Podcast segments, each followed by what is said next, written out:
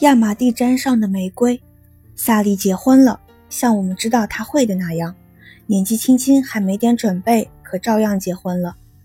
她在一个学校义卖场上遇到一个钥匙葵推销员，就和他到另外一个州结了婚，因为那里在八年级前结婚是合法的。她现在有了丈夫和房子，有了枕套和餐具。她说她在恋爱，可我想她这么做是为了逃避。萨莉说：“她喜欢结了婚的生活，因为现在丈夫给她钱，她可以给自己买东西，她很快乐。除了有时她丈夫会发脾气，有次还用脚踢穿了门，可大多数日子她还过得去。除了他不让她在电话上聊天，他不让她朝窗外看，他不喜欢他的朋友们，所以除了他上班去的时候，没人去看他。